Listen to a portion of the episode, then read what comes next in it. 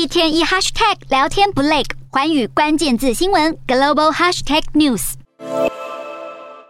好，强化经济成了拜登的重要任务，而除了国内经济，与他国的交流也很重要。日前，美国副国务卿雪曼以及代表团就前往了越南，展开为期四天的访问行程。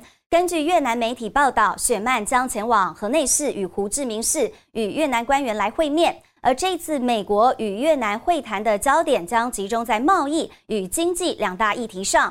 两国从二零一三年建立全面伙伴关系以来，美国就成为越南最大的出口市场，展现美国对越南的强力支持。而美国国务院也重申，这次访问体现了美国对太平洋地区的长期承诺。